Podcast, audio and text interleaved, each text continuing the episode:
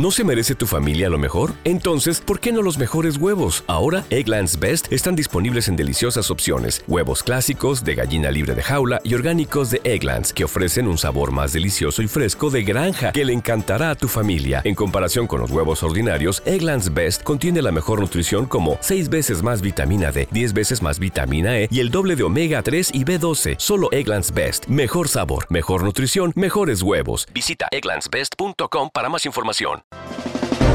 Ahora presentamos La voz del Tribunal Constitucional. órgano de difusión de esta alta corte de la República Dominicana. La voz del Tribunal Constitucional. ¿Qué tal amables oyentes de nuestro programa La voz del Tribunal Constitucional?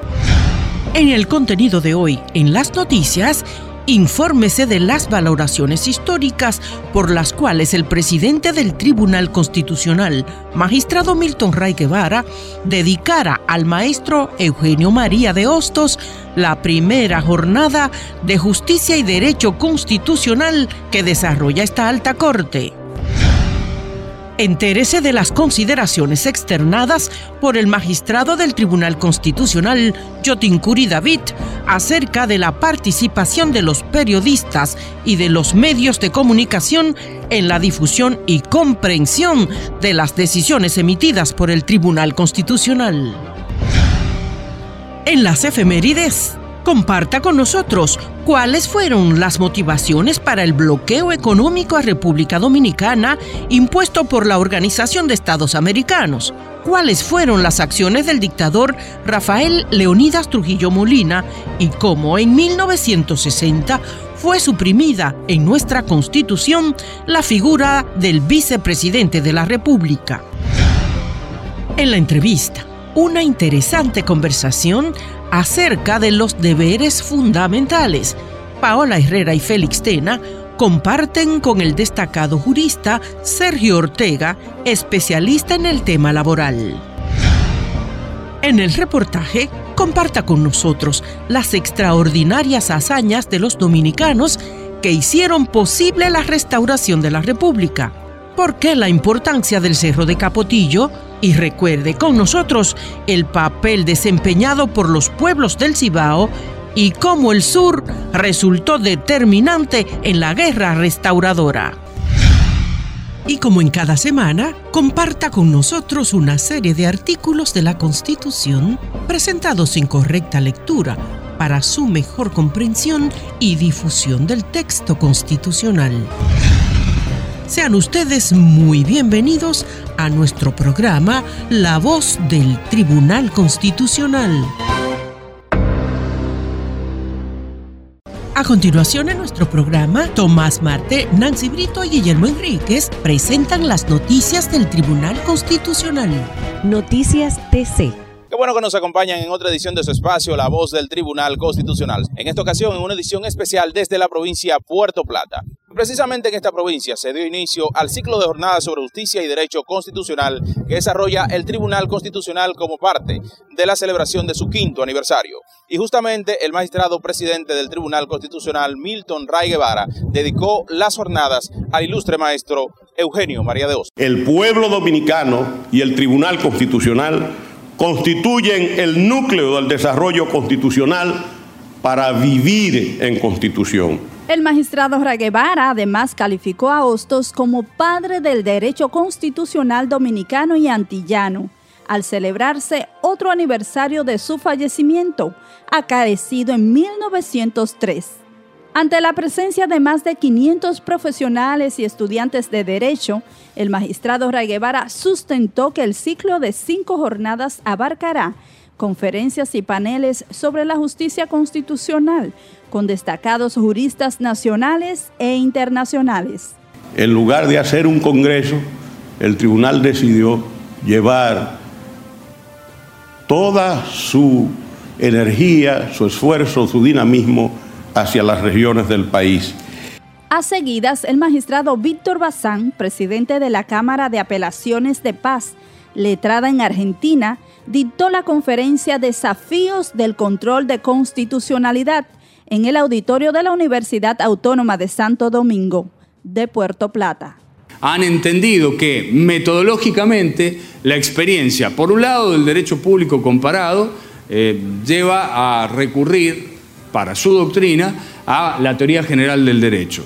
Y entienden que solo de esa manera puede crearse un metalenguaje neutro susceptible de ofrecer un panorama o panorámicamente una lectura exhaustiva y precisa del derecho procesal constitucional en, digamos, perspectiva global, geográfica e histórica. Es decir, cuestionan los métodos, los mecanismos y esta clasificación que nosotros la teníamos casi como sacrosanta de control de constitucionalidad difuso y control de constitucionalidad concentrado. Por honestidad intelectual les tenía que contar que esto existe. Hay una tesis en este punto, hay una tesis en este sentido, yo no, la recepto, simplemente soy un mero transmisor. En el panel sobre desafíos del control constitucional, perspectiva de la República Dominicana, la magistrada Katia Miguelina Jiménez Martínez, jueza de la Alta Corte, presentó a los magistrados Claudio Aníbal Medrano, juez presidente de la Cámara Penal de la Corte de Apelación de San Francisco de Macorís, Bernabel Morissette, juez presidente de la Corte de Apelación de Niños, Niñas y Adolescentes de La Vega, y el licenciado Amaury Reyes, letrado de adscripción temporal del organismo. La segunda jornada de justicia y derecho constitucional fue anunciada para el primero de septiembre en La Romana. El 11 de octubre será la tercera en Barahona. La cuarta está fijada para el 27 de octubre en Santiago de los Caballeros, cerrando el ciclo en diciembre en el Gran Santo Domingo. Y continuando con las informaciones, el Tribunal Constitucional realizó un conversatorio dirigido a periodistas y abogados de la provincia María Trinidad Sánchez, en un acto encabezado por el magistrado Jotin Curi David como representante del Pleno de la Alta Corte. El magistrado Curi David resaltó que las directrices emanadas del Pleno de Jueces de la Alta Corte encuentran una de las mejores vías para lograr la difusión del contenido de la Constitución entre todos los sectores de la vida nacional a través de los comunicadores y los medios informativos. Señaló la responsabilidad social de la prensa y más si se trata de dar a conocer la labor jurisdiccional del organismo. Pues ha sido concebido con el propósito que a medida que pasa el tiempo, quienes tienen la facultad para informar puedan hacerlo con conocimiento de causa y dominio de los temas constitucionales. En un esfuerzo conjunto con la Universidad Autónoma de Santo Domingo y el Colegio Dominicano de Periodistas, el Tribunal Constitucional desarrolló la actividad presentando dos conferencias el Tribunal Constitucional un diálogo sobre sus precedentes más relevantes y derechos y garantías fundamentales con especial referencia a la libertad de expresión e información, derecho a la intimidad, el honor personal y la responsabilidad ética del periodista, a cargo del jurista Máximo Calzado Reyes y el comunicador Percio Maldonado, director del periódico El Nuevo Diario y presidente de la Sociedad Dominicana de Diarios. A través del derecho de la vida humana se hacen operativos otros derechos entonces, a través de la dignidad humana, yo puedo exigir mi derecho a la salud, derecho a la educación, derecho a la vivienda y una serie de derechos. Entonces, el legislador ha configurado la dignidad humana con una triple dimensión. Entonces, por eso, cuando vemos el artículo 5 de la Constitución, vamos a ver que dice que la dignidad humana es el fundamento de la Constitución, lo que implica que la Constitución está hecha a partir de. Entonces, eso solamente, señores, marca una revolución en el ordenamiento jurídico dominicano. Es la constitución de la República la que genera nuevos ciudadanos. Y si una de las cosas por las que hay una tendencia universal y la República Dominicana se ha incorporado a esa tendencia, es la de constitucionalizar esos derechos precisamente para que haya mayor garantía frente a la autoridad pública de que los ciudadanos tengan esos derechos plenos, pero también esa propia constitución le ha dicho a sus ciudadanos, así como hay derechos, el doctor Antonio Medina, decano de la Facultad de Ciencias Jurídicas y Políticas de la UAST, y el licenciado Olivo de León, presidente del CDP, resaltaron la importancia de la labor formativa auspiciada por el organismo con un registro de 24 conversatorios, de los cuales 21 han sido en igual número de municipios del país y 3 en el exterior.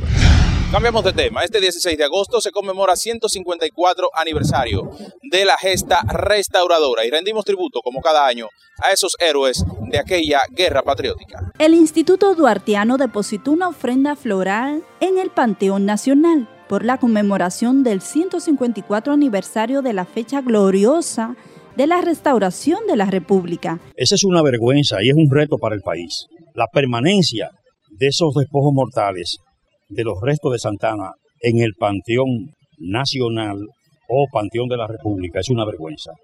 Y yo pienso que en consecuencia debemos articular acciones eh, orientadas a que eso cese. En la ceremonia se usó la bandera nacional como símbolo para contribuir a elevar el patriotismo del pueblo dominicano. Con el objetivo de instruir al estudiantado universitario sobre la importancia del tercer concurso de ensayos constitucionales, coordinado por el Tribunal Constitucional y las bases para participar, el Departamento de Difusión y Divulgación de la Constitución ha impartido varias charlas motivacionales. La encargada del área, Milagros Pichardo, indicó que ha abarcado decenas de estudiantes de las escuelas de Derecho, quienes a la vez servirán como multiplicadores del contenido que debe centrarlos al trabajar los ensayos. En ese sentido, citó la jornada agotada en las academias Universidad de Acción Pro Educación y Cultura, UNAPEC, Universidad Tecnológica de Santiago, UTESA, Universidad Nacional Pedro Enrique Sureña, UNFU y la Eugenio María de Hostos, Uniremos, entre otras. Y recuerden que para seguir en detalles de esta y otras informaciones, al igual que de los textos constitucionales, favor ingresar a nuestra página web www.tribunalconstitucional.gov.do. Hasta aquí las principales informaciones que se generan en nuestra alta corte. Hasta la próxima. Y ahora, un artículo de la Constitución Dominicana. Artículo 77. Elección de las y los legisladores. La elección de senadores y diputados se hará por sufragio universal directo, en los términos que establezca la ley. 1. Cuando por cualquier motivo ocurran vacantes de senadores o diputados, la Cámara correspondiente escogerá su sustituto de la terna que le presente el organismo superior del partido que lo postuló. 2. La terna será sometida a la Cámara donde se haya producido la vacante dentro de los 30 días siguientes a su ocurrencia, si estuviera reunido el Congreso y en caso de no estarlo dentro de los primeros 30 días de su reunión. Transcurrido el plazo señalado, sin que el organismo competente del partido someta la terna, la Cámara correspondiente hará la elección. 3. Los cargos de senador y diputado son incompatibles con otra función o empleo público, salvo la labor docente. La ley regula el régimen de otras incompatibilidades.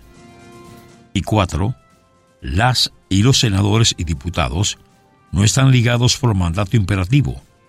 Actúan siempre con apego al sagrado deber de representación del pueblo que los eligió, ante el cual deben rendir cuentas. Usted está en sintonía con la voz del Tribunal Constitucional, órgano de difusión radial del Tribunal Constitucional de la República Dominicana, que como cada sábado se transmite de 9 a 10 de la mañana a través de Radio Educativa Dominicana, Red FM 95.3 para Santo Domingo, sur y este del país, y en la frecuencia 106.5 para la región del Cibao. En Internet www.retfm.gov.do. La voz del Tribunal Constitucional.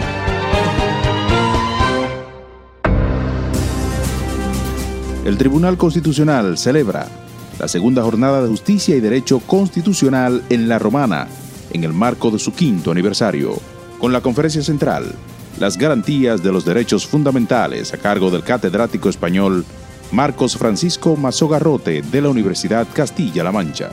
Viernes 1 de septiembre, 8 de la mañana, en la Universidad Federico Enríquez y Carvajal. Para mayor información, 809-274-4445, extensión 4050. Tribunal Constitucional de la República Dominicana. El Tribunal Constitucional es el órgano supremo de interpretación y control de la constitucionalidad. Sus decisiones son definitivas. No se pueden revocar. Y tienen que ser cumplidas por todos, incluyendo los poderes públicos y los órganos del Estado. El Tribunal Constitucional te invita al tercer concurso de ensayos sobre temas constitucionales Con el objetivo de estimular a jóvenes estudiantes universitarios dominicanos en la investigación de temas relacionados al derecho constitucional, el tribunal se complace en convocar a este concurso con premios desde 50 mil pesos más 20 mil pesos en bonos y diploma hasta 20 mil pesos más 10 mil pesos en bonos y diploma. Los interesados podrán obtener información adicional y descargar las bases del concurso a partir del 19 de junio del año en curso en la página web www.tribunalconstitucional.gov.do. Las propuestas deberán presentarse a más tardar el 25 de agosto del año en curso. Tribunal Constitucional de la República Dominicana. Los derechos fundamentales constituyen un sistema de principios y valores que promueven la vida jurídica de las personas para su pleno desarrollo y la existencia de una vida humana justa y tranquila. El derecho a la dignidad humana es un derecho fundamental. La dignidad del ser es sagrada, innata e inviolable. Nadie tiene derecho a violar la dignidad de la persona. El derecho a la dignidad figura en el artículo 38 de la Constitución. El derecho a la dignidad es un derecho fundamental. fundamental. Un mensaje del Tribunal Constitucional de la República Dominicana. En la voz del Tribunal Constitucional, el reportaje. Hay eventos históricos que marcan de manera fundamental la historia de una nación. En el caso de nosotros en la República Dominicana, la Guerra de la Restauración constituye uno de esos eventos fundamentales, porque a través de esta nosotros reafirmamos nuestra independencia nacional y nuestro proyecto de nación, aquel que se inició en 1938 con el ideólogo Juan Pablo Duarte y que vio la luz en 1844, pues justamente en la Guerra de la Restauración volvimos a reencauzarnos como nación independiente para cumplir ese proyecto de nación en el que aún estamos viviendo.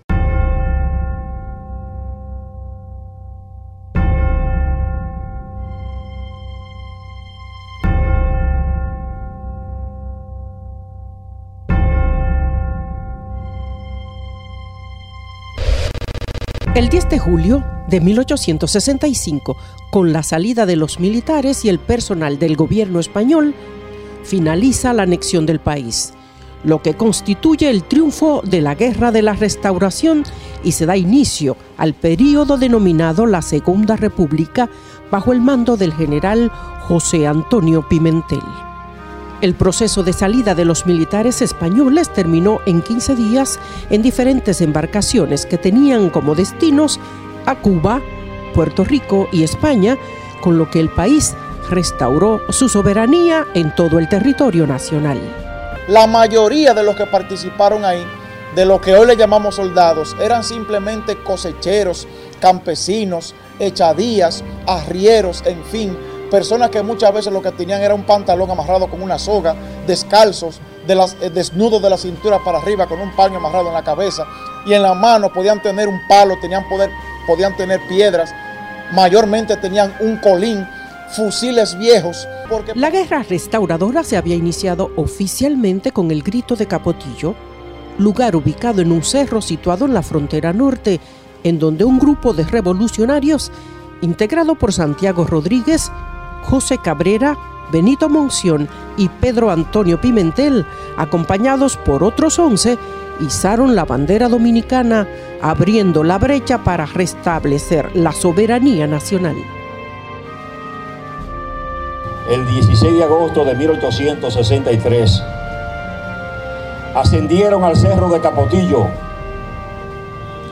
y arriaron, bajaron la bandera española que había sido colocada en lugar de la dominicana cuando Santana nos convirtió de república en una provincia de ultramar de España. Y esos hombres bajaron esa bandera española y volvieron a colocar en su lugar la bandera nacional. Acción patriótica que tuvo como líder a Gregorio Luperón también como cabeza a Santiago Rodríguez. Las acciones militares en favor de la restauración se propagaron rápidamente por todo el Cibao y en poco tiempo los patriotas habían controlado toda la línea noroeste. el general Gaspar Polanco, el oficial de más alto rango, fue proclamado comandante en jefe de las fuerzas restauradoras. Una de las grandes batallas de la guerra restauradora fue la del ataque y toma de la ciudad de Santiago de los Caballeros, lo que determinó que para principios de septiembre los españoles solo contaban en la región del Cibao con el control de Puerto Plata y hasta allí fueron perseguidos. El 14 de septiembre de 1864 se instauró en Santiago el primer gobierno restaurador, el cual estuvo presidido por José Antonio Salcedo, quien fue derrotado poco tiempo después por sus supuestos errores políticos, siendo sustituido por Gaspar Polanco. La anexión de la República Dominicana a España había sido propiciada por Pedro Santana en un acto en la plaza de la Catedral de Santo Domingo el día 18 de marzo de 1861. El gobierno anexionista reprimió a los patriotas sorprendidos en planes para restaurar la soberanía nacional. Es así como el día 4 de julio de 1861 fue fusilado en el cercado San Juan de la Maguana el prócer Francisco del Rosario Sánchez y un grupo de sus compañeros que habían entrado por Haití para combatir el régimen de facto. En ese momento, Santana se desempeñaba como capitán general de la provincia de Santo Domingo y estaba trabajando en la organización del gobierno con los recursos que le había entregado España para mantener el control en su nuevo territorio. Las autoridades españolas cometían todo tipo de atropello contra la población en general, incluyendo la aplicación de una política conocida como pagajes, que requería que los ciudadanos entregaran sus animales de trabajo a los militares españoles sin ninguna garantía de indemnización. La gente vivía en la miseria, es decir, eso fue una guerra producto del sacrificio, que eso casi no se dice, del sacrificio de todo un pueblo que prefirió aguantar pobreza extrema, calamidades extremas y lograr la vuelta a la libertad nacional. Solo hay que ver un relato de Pedro Francisco Bonó de cómo estaban, cómo vivían y cómo vestían y qué armas tenían los combatientes restauradores. Andaban casi desnudos. Los agricultores que resultaron mayormente afectados por esa acción fueron los de la región del Cibao, quienes dependían de sus animales para su sustento. A finales de 1862, los funcionarios españoles estaban empezando a temer la posibilidad de una rebelión en la región del Cibao debido a que crecía el sentimiento antiespañol.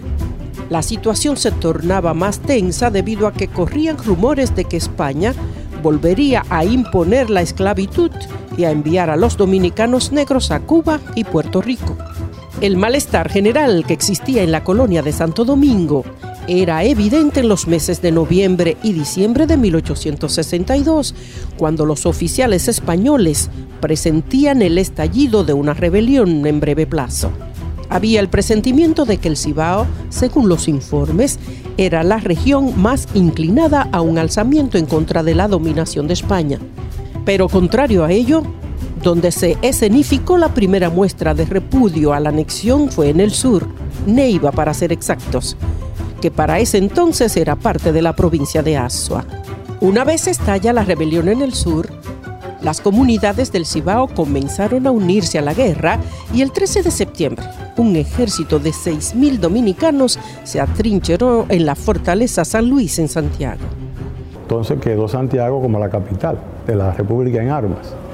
Y después cuando venía Santana a aplastarla, Luperón lo detuvo en Arroyo Bermejo. Pepillo Salcedo es el primer presidente de la República después de proclamada la restauración y firmada el acta de independencia.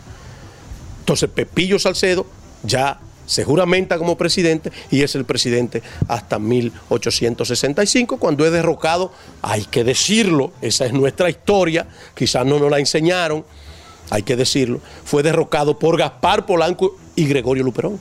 Sin embargo, el balance para los españoles resultó particularmente costoso pues en el transcurso de la guerra perdieron muchos millones de pesos y sufrieron más de 10.000 bajas, parte por la guerra y parte por la fiebre amarilla que afectó a sus soldados.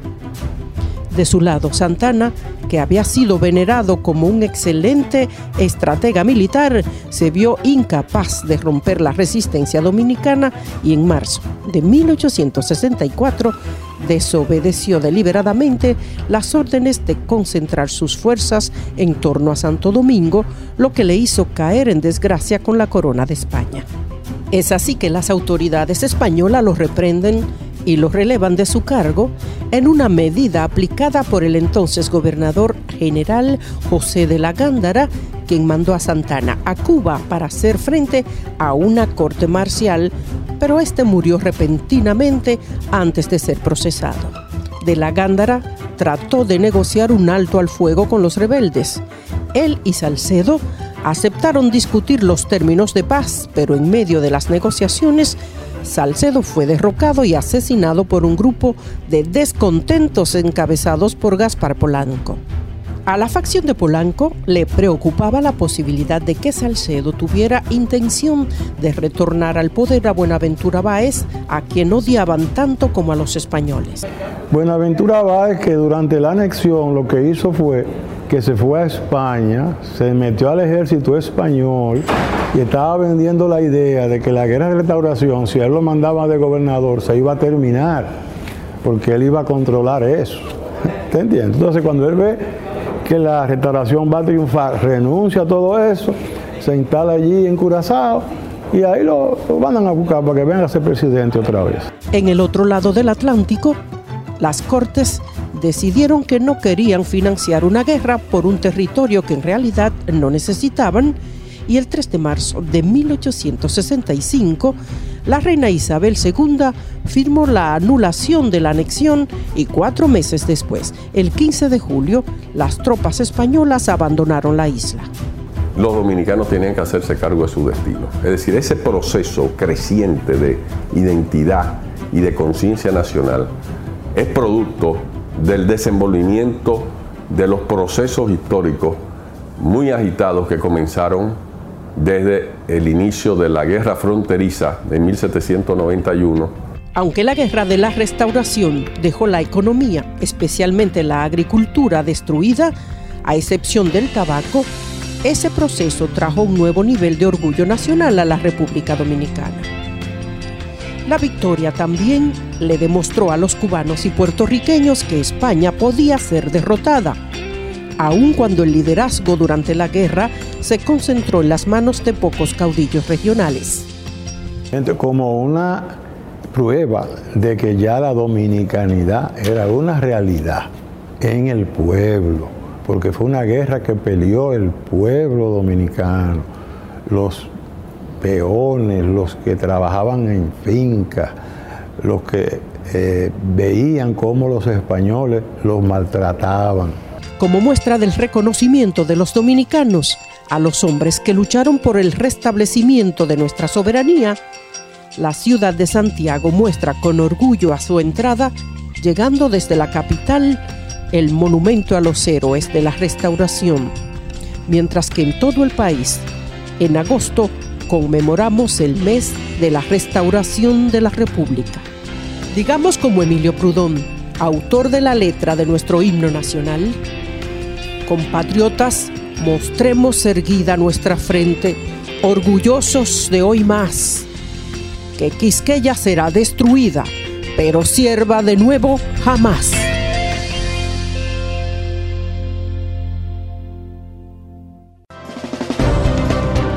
Está en sintonía con la voz del Tribunal Constitucional, órgano de difusión radial del Tribunal Constitucional de la República Dominicana, que como cada sábado se transmite de 9 a 10 de la mañana a través de Radio Educativa Dominicana, Red FM 95.3 para Santo Domingo, sur y este del país, y en la frecuencia 106.5 para la región del Cibao. En Internet www.redfm.gov.do. La voz del Tribunal Constitucional.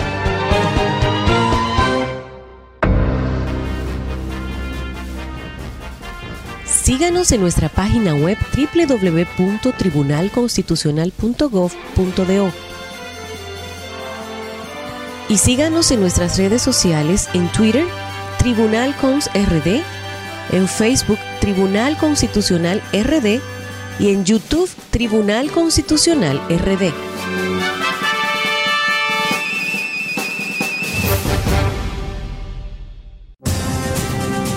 El Tribunal Constitucional celebra la segunda jornada de justicia y derecho constitucional en La Romana, en el marco de su quinto aniversario, con la conferencia central, las garantías de los derechos fundamentales a cargo del catedrático español Marcos Francisco Mazogarrote de la Universidad Castilla-La Mancha.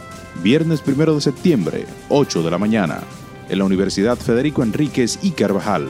Para mayor información, 809-274-4445, extensión 4050. Tribunal Constitucional de la República Dominicana. De inmediato en la voz del Tribunal Constitucional, Paola Herrera y Félix Tena estarán conduciendo nuestra entrevista estelar. Continuamos con la voz del Tribunal Constitucional.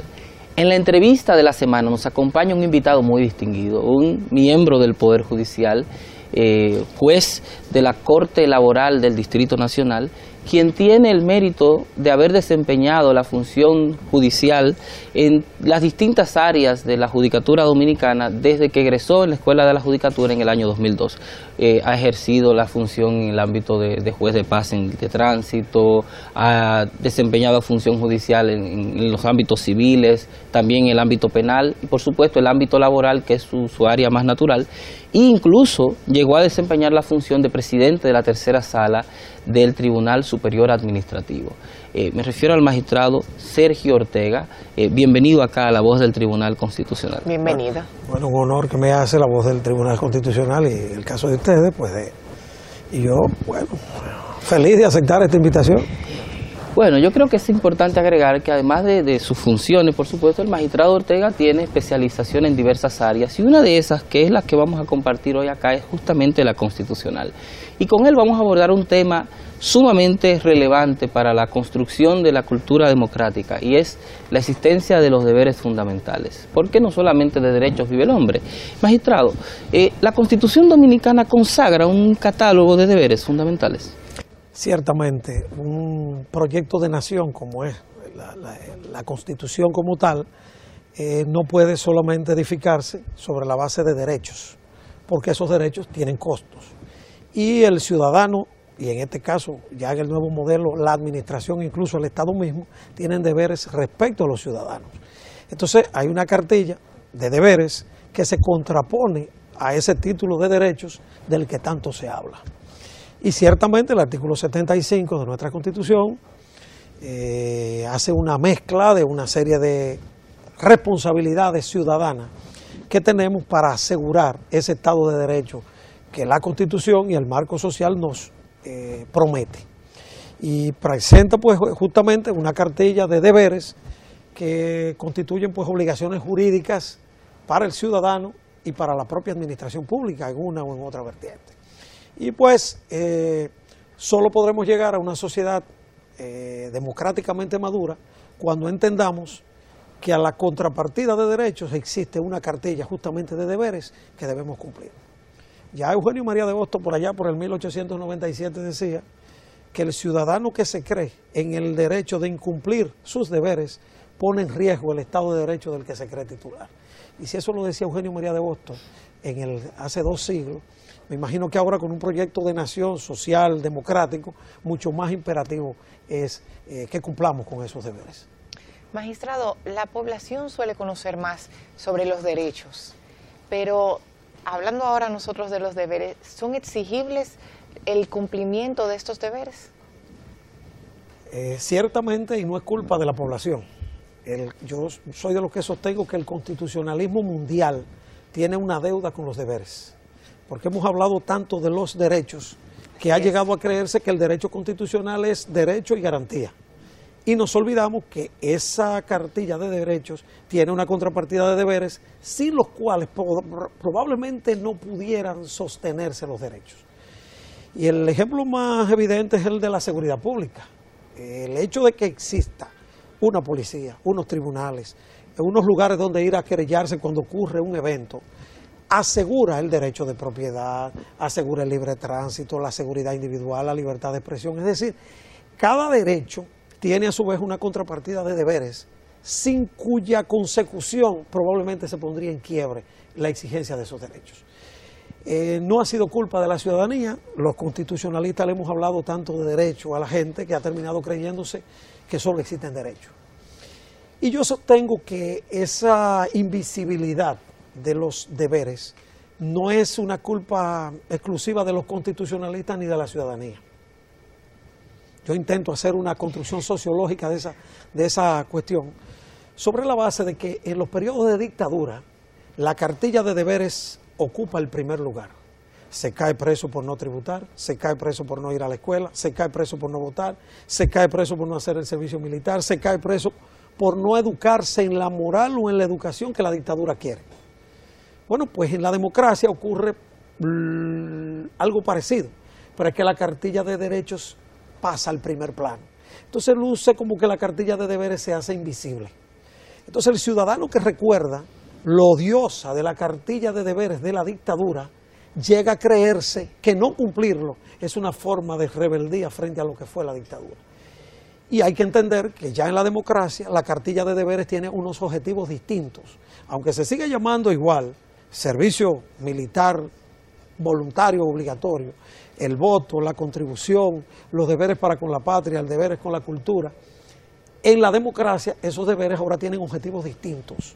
Mientras en la educación, en la dictadura, intentaba perfilar y afianzar los valores que sostenían los valores autoritarios de la dictadura, en la democracia la educación, que es derecho y es deber, intenta consolidar, los valores democráticos y una cultura, ¿verdad?, consona con el esquema social y democrático de la nueva constitución. Entonces yo creo que de alguna manera hay que intentar visibilizar los deberes, quizás no equiparándolo a los derechos, porque una sociedad de derechos fundamentalmente el objetivo de la nación es garantizar la dignidad de las personas y como tal la cartilla de derechos ocupa el primer lugar. Pero tenemos que partir de un equilibrio imprescindible. Tiene que haber un cierto equilibrio entre derechos y deberes para que los primeros puedan manifestarse, ser efectivos y preservarse porque una sociedad que solo defiende derechos está llamada a sucumbir, a colapsar, y ya lo vemos en, algunos, en unas naciones muy civilizadas, donde la seguridad social llegó a tener una importancia tal, bueno, que la crisis económica la ha puesto en quiebre y en, en crisis seria, justamente porque los derechos se sostienen justamente con las contribuciones que hacemos los ciudadanos y que hace el Estado. Magistrado, yo creo que es importante, eh, eh, así como usted, digamos, plantea la idea de que los deberes tienen que ser visibilizados, la pregunta sería si, al igual que la exigencia de una cultura constitucional que enseña a la gente los derechos, eh, ¿qué espacio debe quedar para la construcción de esa, de esa nueva ciudadanía, la enseñanza de los deberes? Bueno, si una cosa ya mí siempre me ha sorprendido es cuando veo el pensum de alguna maestría, de algún diplomado, de garantías, de derechos, de valores, de principios, de eh, mandatos de optimización de la Constitución, y no veo capítulos de los deberes. Y yo digo, pero ¿cómo se enseñan los derechos si a su vez no le enseñamos al ciudadano consciente que tiene una cartilla de deberes que cumplir? Eh, mucha gente se escuda en que el Estado no cumple algunos de los deberes que a su vez esa Constitución le ha impuesto. Pero como en el derecho Nadie puede alegar su propia falta para escudarse en el incumplimiento de lo que le corresponde. Y evidentemente los ciudadanos y el Estado mismo tenemos que cumplir esa cartilla de deberes como condición fundamental para asegurar el equilibrio en un Estado social y democrático de derecho. Y evidentemente la universidad, el Tribunal Constitucional como defensa de la Constitución, no solamente puede y debe defender los derechos y las garantías, también tendrá, y en este caso veo que ustedes lo están haciendo, eh, el interés de defender también esa cartilla de deberes que es la que genere el equilibrio necesario para que sea sostenible el Estado social y democrático de derecho. Usted está en sintonía con la voz del Tribunal Constitucional. En esta oportunidad, Paola Herrera y Félix Tena conversan con el destacado jurista Sergio Ortega, especialista en temas laborales. Hoy están conversando acerca de los deberes fundamentales. Gracias por su sintonía. Magistrado, yo creo que sería prudente eh, que ejemplifiquemos una diferencia entre derechos y deberes para que la población pudiera quizás entender mejor. Bueno, mientras los derechos son las prerrogativas a las que el Estado se compromete frente a los ciudadanos, los deberes son a su vez la contrapartida, es la prestación, que puede ser en especie o personal, que los ciudadanos asumen frente al Estado para asegurar los fines que persigue el Estado social. Entonces, eh, pareciera que uno es la obligación del otro. No se tienen derechos porque se tengan deberes. Se tienen derechos y como consecuencia de ello surgen deberes para asegurar la sostenibilidad de ese Estado de Derecho. De modo que, eh, por ejemplo, cuando la Constitución prevé la obligación del ciudadano a contribuir, partiendo de una serie de parámetros de universalidad, de universalidad, de progresividad y dependiendo de la capacidad contributiva de cada ciudadano, es decir, el que tiene más paga más y cada quien paga en la medida de sus posibilidades, está generando un ambiente en la que posibilita que todos cumplamos con ese deber de tributar. Igual ocurre con la educación, igual ocurre con defender la cultura, la democracia, con el pluralismo político. Es decir, los deberes se convierten en la contrapartida necesaria para que los derechos se sostengan. Y bueno, eh, imprescindible. Sin ese equilibrio el Estado social colapsaría, desde mi humilde opinión. Claro. Claro. Digamos que el, el problema básico que, que usted está, digamos, abordando de manera muy clara es que el Estado en el fondo es un administrador de recursos escasos que la propia ciudadanía, cumpliendo con sus diversas obligaciones, le pone a disposición. Y por eso creo que el, el, el deber, digamos, que mejor visualiza esta dimensión, como usted lo planteaba, era el, el, de tributar, el de pagar impuestos. Muchas veces nos quejamos de que el Estado no cumple con una serie de servicios públicos, pero habría que ver si, si hay una presión tributaria suficiente o adecuada para cumplir con, con esos servicios. Eh, yo creo que una pregunta, digamos, que, que debe también, digamos, eh, surgir en este medio es... Eh, ¿Qué importancia, por ejemplo, tienen deberes democráticos básicos como el ejercicio del voto para también la construcción de esta cultura ciudadana, de, digamos, responsable? Claro, que precisamente si le ponemos recursos limitados a la administración para que ejecute y asegure las necesidades de la población, eh, participar en la elección de esas autoridades que manejarán esos recursos escasos es tan fundamental como contribuir. Si de poco valdría contribuir, pagar tributos, cumplir cada quien su responsabilidad, si se pusieran en cualesquiera manos esa, ese manejo de esos recursos escasos. Y obviamente el voto eh, es esencial en una sociedad democrática porque permite justamente participar de forma activa en la elección de las autoridades, pero incluso legitima la actuación de estas en tanto resulten el producto de lo que la mayoría ha decidido. Eh, porque si todos nos quedáramos en nuestras casas, y permitiéramos que una escasa, un escaso porcentaje de la población participara, podríamos estar corriendo el riesgo de que los menos escojan a los que más poder tienen. Entonces, la ciudadanía tiene que ser muy eh, recelosa de ejercer ese derecho, pero obviamente también tiene la obligación de cumplir ese deber. Y en la mayoría de los casos, justamente, los que más exigimos muchas veces somos los que más negligentes somos a la hora de, de cumplir con ese deber. Entonces hay que generar el equilibrio necesario. Usted eh, reali ha realizado varios estudios en estos temas que, que, estamos tratando, pero ha hecho una tesis al respecto. Quisiéramos que compartiera alguna de las reflexiones claro. con nosotros.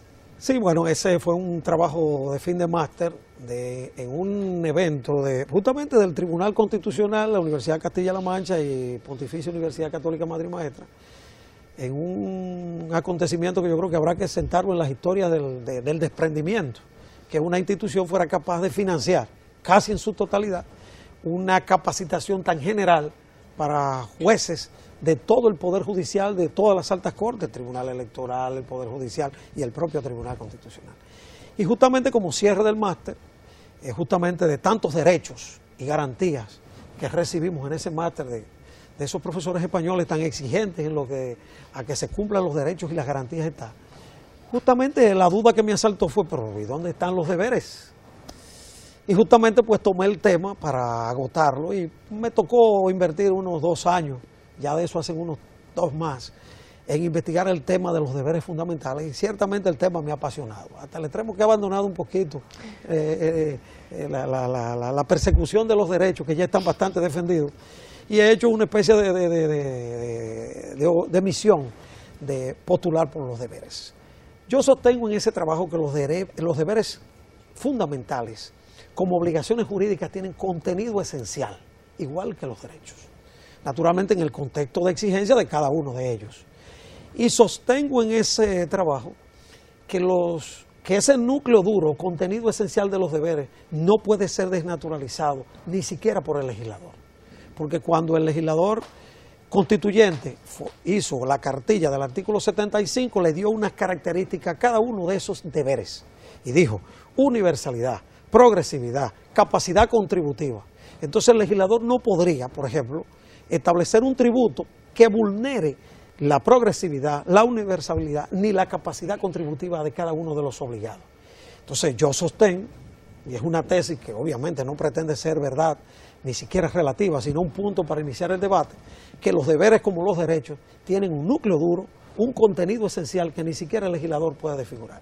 Y que en caso de que lo hiciera, existen las vías eh, jurisdiccionales de acción en inconstitucionalidad, de amparo en algunos casos, cuando afecten directamente derechos, o eh, acciones propiamente de lo contencioso para atacar esa desfiguración cuando eso pudiera ocurrir. Y entonces ahí pues se desarrolla todo un debate que Tena y otros, eh, y ustedes expertos en el tema, pues yo sé que van a participar activamente cuando ese debate coja fuerza y cuerpo. Todavía parece una golondrina en el verano, eh, intentando eh, recordarle a los constitucionalistas que tenemos una deuda pendiente, tanto en términos conceptual, doctrinario, y que tenemos que aportar en el sentido de que los deberes son tan importantes para una sociedad madura democráticamente como los derechos. Bueno, el tiempo se ha agotado, pero yo quiero, eh, antes de que nos retiremos, creo que una pregunta de cierre.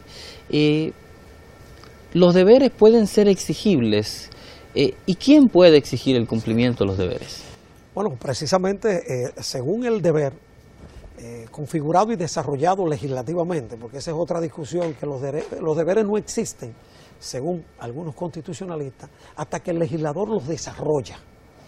Y nadie discute la utilidad del desarrollo legislativo, pero yo soy de lo que sostengo que el deber jurídico existe desde que la Constitución, norma suprema, los estableció como tal. Si lo bautizó como fundamentales, así lo son. Y la Constitución es norma suprema en toda su dimensión, no solo para los derechos, sino también para los deberes, para las garantías. Evidentemente, el, el Estado es el que exige, es el beneficiario, si se quiere, primario, de que los ciudadanos cumplan y por lo tanto pone en determinadas instituciones, en el caso del tributo, en la Dirección General de Impuestos Internos o en la Dirección General de Aduana, que son las que conforman la administración eh, tributaria la arancelaria, para exigir a los ciudadanos el cumplimiento de esos deberes. En el caso del voto, pues eh, hay una institución como la Junta Central Electoral que organiza todo lo que tiene que ver con el voto, una alta corte que es el Tribunal Superior Electoral que ventila los conflictos y pues esos deberes tienen quien los exija. Pero yo creo que más que las instituciones que han sido encargadas, tenemos que constituirnos, cada uno de nosotros, en guardianes de que los deberes se cumplan. Y en cada lugar donde haya alguien reclamando derechos, debemos dejar una nota de, y usted está cumpliendo con sus deberes. Y constituirnos en guardián permanente, cada uno de los ciudadanos, porque que la sociedad madure es una responsabilidad de cada uno de nosotros.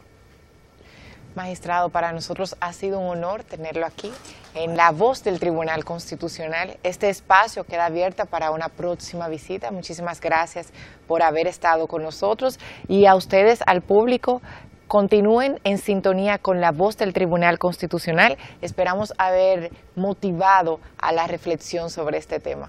Continúen con nosotros. Usted está en sintonía con la voz del Tribunal Constitucional, órgano de difusión radial del Tribunal Constitucional de la República Dominicana, que como cada sábado se transmite de 9 a 10 de la mañana a través de Radio Educativa Dominicana, Red FM 95.3 para Santo Domingo, sur y este del país, y en la frecuencia 106.5 para la región del Cibao. En Internet www.redfm.gov.do. La voz del Tribunal Constitucional.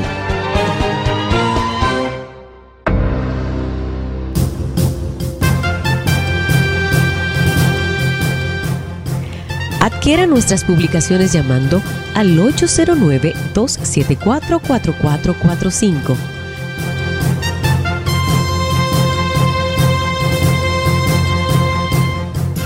Tribunal Constitucional de la República Dominicana.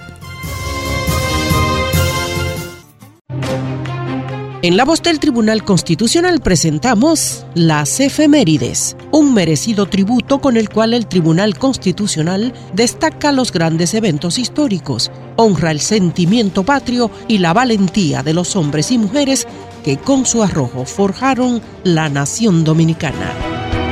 Efemérides constitucionales. Entre los días 16 y 21 de agosto del año 1960, la República Dominicana es sancionada con un bloqueo económico luego de que la República de Venezuela llevara el atentado que hizo el régimen de Rafael Leónidas Trujillo Molina contra el presidente de aquella nación sudamericana, Rómulo Betancourt, el 24 de junio de 1960 en la Avenida de los Próceres en Caracas. La sexta reunión interamericana de consulta, auspiciada por la Organización de Estados Americanos OEA, se celebró en San José, Costa Rica, con la participación de representantes de países democráticos que habían apoyado la causa de la liberación dominicana contra la dictadura trujillista. El gobierno que encabezaba Trujillo fue involucrado en este bochornoso acontecimiento internacional y el régimen dominicano calificó de injustas las sanciones impuestas. En el sistema jurídico de nuestro país se había establecido el principio de no intervención en los asuntos internos como norma política institucional, la cual había sido consignada la Constitución de la República. Al respecto, el 26 de octubre de 1960, el presidente Trujillo pronunció un discurso en Santiago de los Caballeros sugiriendo al Congreso Nacional hacer una reforma constitucional para que introdujera en el texto supremo que la República Dominicana jamás favorecería una condena contra ningún pueblo hermano de América. En su propuesta al Congreso Nacional, el dictador Rafael Leónidas Trujillo Molina pidió que fuera suprimido el cargo de vicepresidente de la República. Al respecto, dijo textualmente, en el país desde hace tiempo había venido funcionando con evidente eficiencia un sistema de sucesión presidencial escalonado que permite que ésta pueda efectuarse sin trastornos y de acuerdo con la voluntad popular. A finales de noviembre de ese año, 1960, la Asamblea Nacional, presidida por el licenciado Porfirio Herrera, comenzó sus trabajos de reforma al texto sustantivo, tal y como lo había solicitado Trujillo en su discurso de Santiago. El día 2 de diciembre de 1960, los asambleístas proclamaron las reformas introducidas en la Constitución Política del Estado Dominicano, tal y como lo había solicitado el dictador, en un acto solemne llevado a efecto en la planta baja del Palacio Nacional. Este texto se mantuvo vigente hasta el 29 de diciembre de 1961, o sea, hasta siete meses después del ajusticiamiento del presidente Trujillo.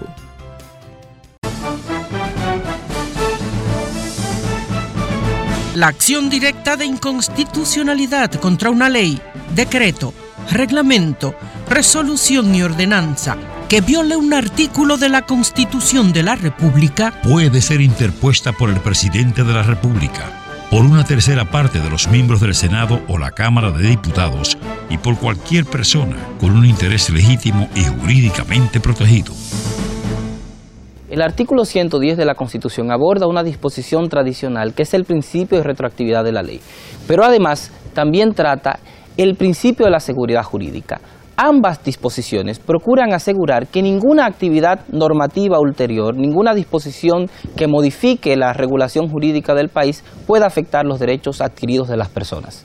En ese mismo orden, Félix, también tenemos el artículo 111 de nuestra Constitución Dominicana, que básicamente explica que las leyes de orden público son de obligatoriedad por toda la ciudadanía, sin excepciones, no puede ser derogada ni admite ningún tipo de limitaciones.